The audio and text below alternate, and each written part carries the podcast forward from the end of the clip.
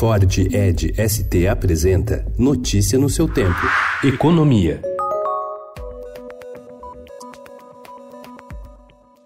Enquanto a produção industrial no resto do mundo cresceu 10% desde 2014, a atividade nas fábricas brasileiras caiu 15% no mesmo período e não recuperou o patamar em que estava antes da recessão. Se nada for feito, de acordo com economistas, o Brasil corre o sério risco de deixar de estar entre os 10 maiores países industriais do mundo.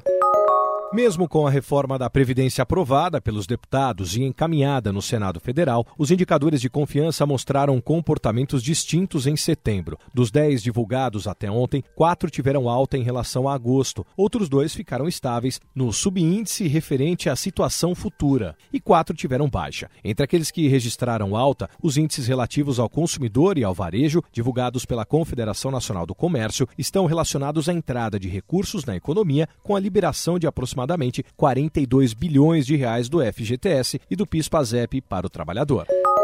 O governo deve diminuir as exigências e facilitar o acesso de caminhoneiros a linhas de crédito voltadas para a manutenção da frota, com juros mais baixos e prazos maiores. Segundo uma fonte que acompanha as discussões, o executivo deve editar uma medida provisória para atender a reivindicação da categoria, que ameaçou deflagrar greve no início desse ano. Em meio ao forte déficit na Previdência, a dívida bruta brasileira bateu novo recorde em agosto. Dados divulgados ontem pelo Banco Central mostram que ela atingiu 5,62 trilhões de reais no mês passado, o equivalente a 79,8% do PIB. Esse é o maior percentual da série histórica do BC, iniciada em dezembro de 2006.